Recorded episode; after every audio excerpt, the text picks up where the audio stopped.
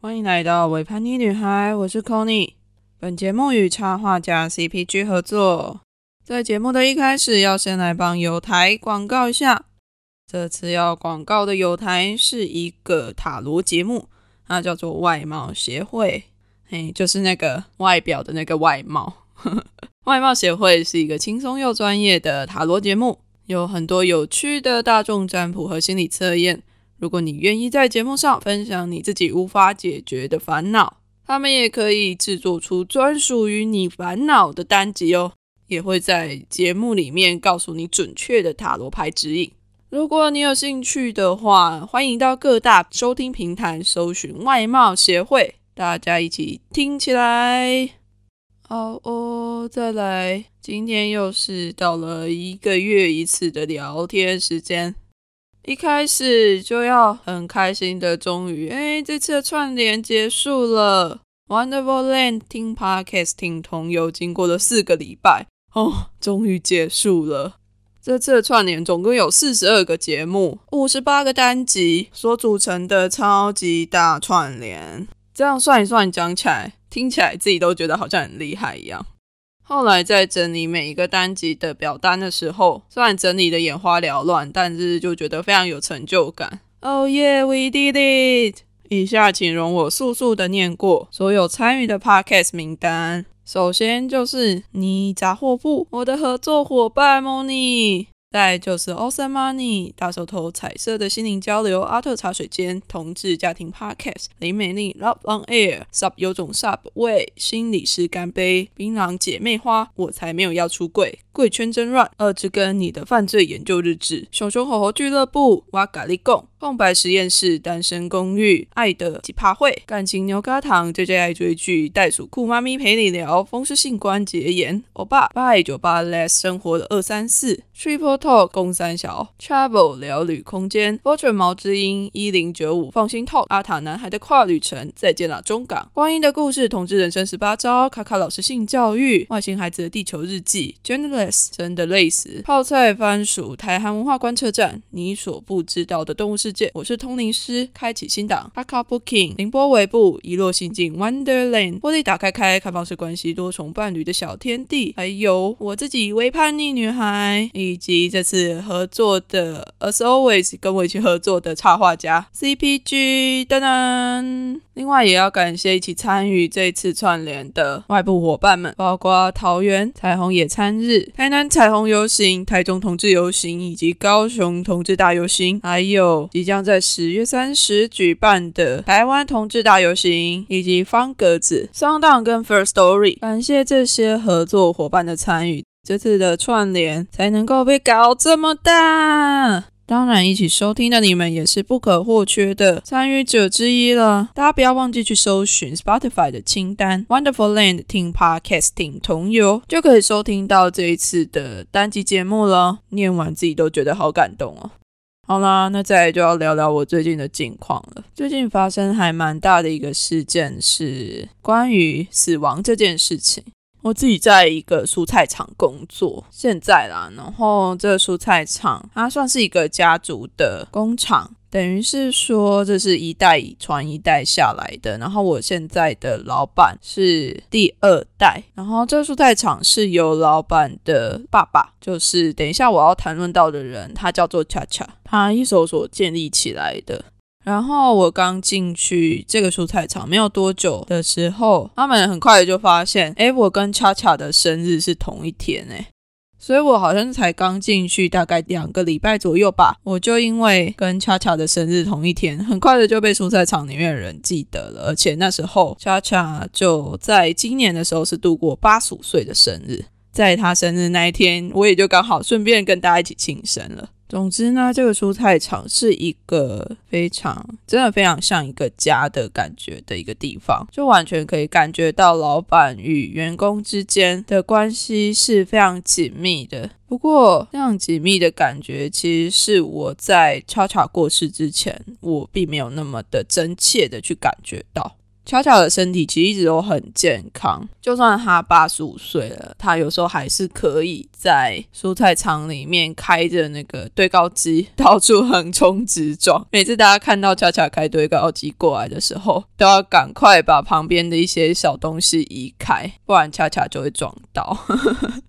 然后他们很可爱，他们都会叫巧巧叫做 Old Man，所以就说：“哎，那东西要移开，Old Man 要过来了。”然后恰恰是一个非常固执的老人，可是其实他人还蛮好的。因为我有告诉他们说，我之前在部队工作，所以每次我早上进蔬菜场的时候，恰恰都会叫我 Sergeant，就是中士的意思，然后就说 Sergeant morning，跟我打招呼，我就觉得很可爱。但他因为口音很重，所以有时候我都听不懂他到底在讲什么。然后他有时候也会闹脾气。因为我的一些其他的同事，他们可能就聊得比较来，就比较没有在跟恰恰讲话，然后自顾自的聊得很开心的时候，他就会在旁边一直念说：“你们两个人，两个人的声音就可以抵过一整个市场的声音了。”但我想他其实是很想要跟其他的同事一起加入谈话的吧。总之，这些日常在原本我都一直蛮习以为常的。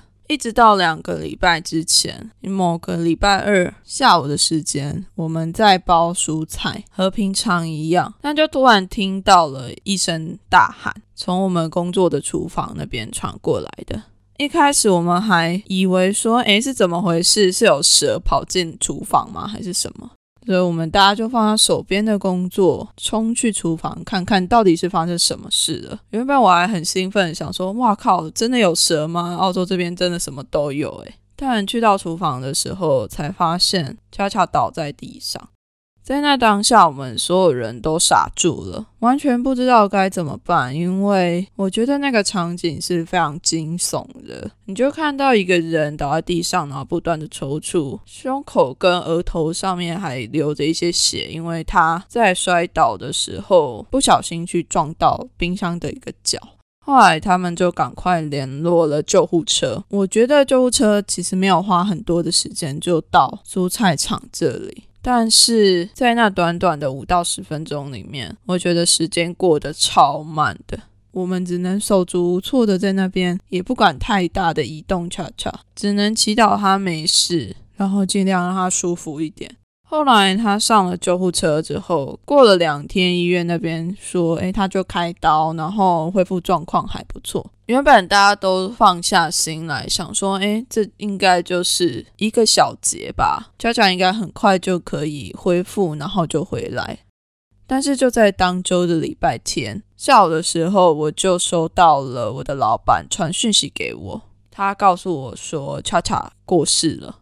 在那当下，我的心情是非常复杂的，因为第一，我竟然有这样的资格可以收到这样的讯息，在非常及时的时候就能够知道恰恰过世这件事情。第二个当然就是我好像还没有这么近的面对死亡过。虽然前几年在两年之间，我的 grandparents 四个人之中就连续相继走了三个。但在那段期间，可能因为我在部队里面服务，而且那个时候的状态也和现在的状态不太一样，所以对于死亡，我那时候的感觉真的没有现在的这么深刻。在礼拜天收到讯息的时候，我在那当下没有哭，一直都没有哭，一直到礼拜一的早上，我在出门之前，在我家的外面摘了两朵白玫瑰。哦，要感谢一下之前种这个玫瑰的人。虽然说我不知道你是谁，那我就把那白玫瑰带去工作的地方，再把那个白玫瑰放到恰恰平常会坐的的椅子上面。我原本以为自己可能不会哭了，但是在放完玫瑰之后。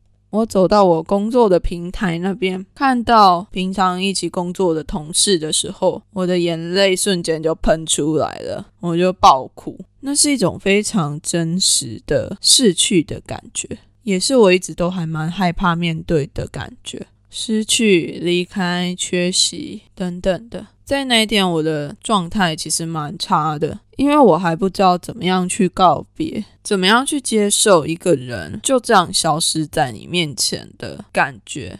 而且当天大家其实状态也都不太好，就包括平常一起跟我工作的同事，就是被恰恰念说你们两个人声音可以抵过一整个市场的声音的两个同事，他们也都是眼泪一直流，一直流，一直流。但我觉得很有趣的事情是，他们会一直不断的去诉说和讨论恰恰生前的很多的故事。我一开始其实还蛮避谈这样子的东西，尤其是在巧巧过世的隔天，因为我一感觉听到那些故事就想哭。不过那一天还有蛮神奇的故事，是在那一天，就是巧巧过世的隔天，蔬菜场的后面突然出现了一只袋鼠，就很悠闲的在那边吃草。然后蔬菜场的员工们，包括我的老板，他们就跑出去看。他们就很惊讶，因为之前从来都没有袋鼠在白天的时候出现在蔬菜场后面，而且时机点又是这么的刚好，所以或许就是恰恰回来了吧。再来讲讲诉说故事这件事好了。我后来才慢慢的发现，他们一直在讲恰恰过去会有的举动，或者是对他们说过的话，然后重复恰恰的一些口头禅。我在一开始还不太理解，为什么他们想要一直这样子做？这样做不会更难过吗？但后来经过了两个礼拜的现在，我再继续回想这样子的过程，我就发现这对他们来讲，或许都是一种疗愈吧。借由不断的诉说，然后去纪念这个人，去回忆这个人，我觉得这可能是东方社会里面比较缺乏的。东方社会里面对于死亡这件事的看法，比较像是一个禁忌，或者是一个死者为大嘛，就会变成是尊敬敬畏，反而没有像在澳洲这边，又或者是比较西方的方式，是会一直去讨论，一直去回忆。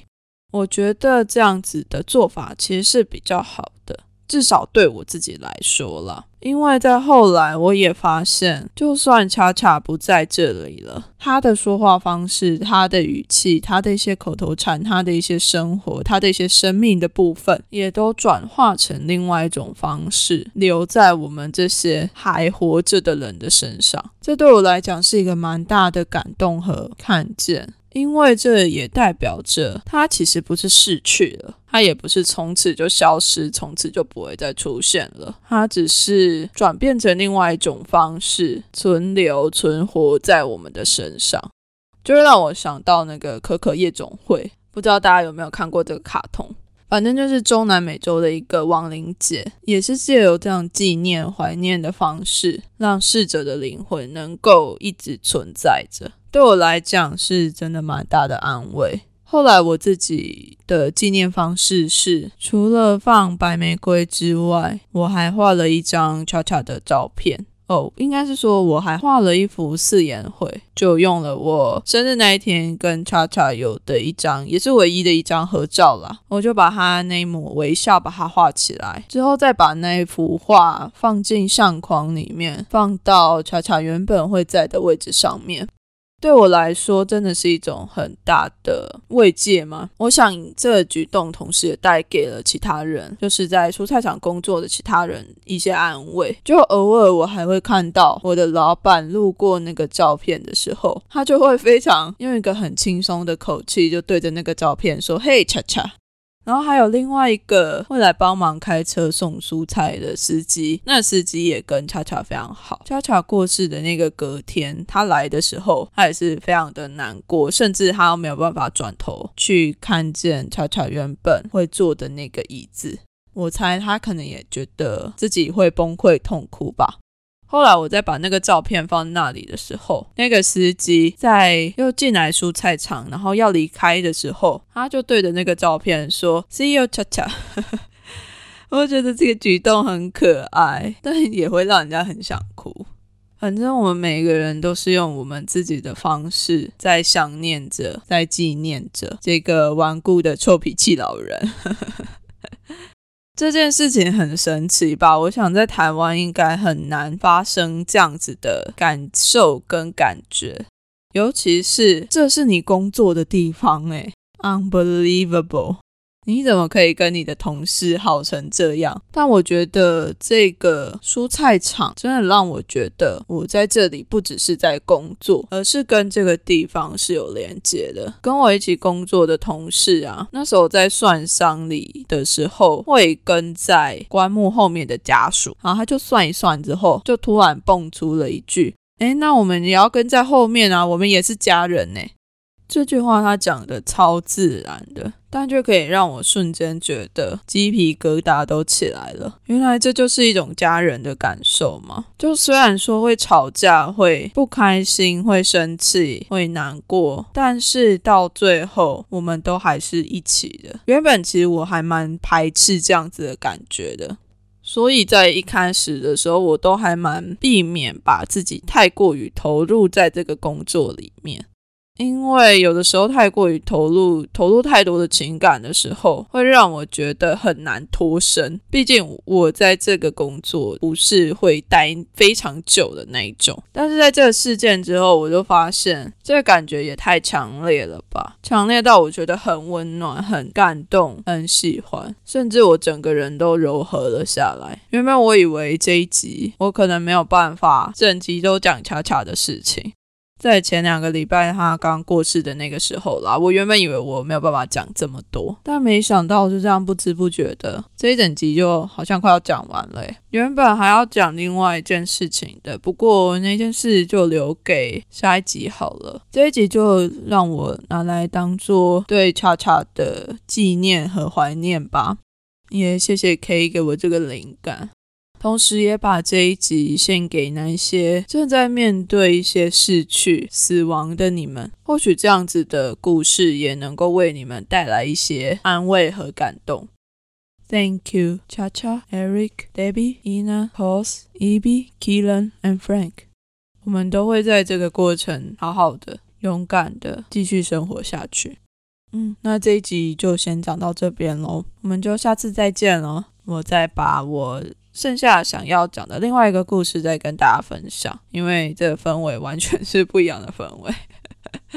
先跟大家预告一下，下一次想要跟大家讲的就是我在国庆的时候，就是十月十号的时候，在这边有一些参与升旗的小故事，想说把它记录下来，大家就敬请期待喽。希望你们能够喜欢这一集，下次再见，拜拜。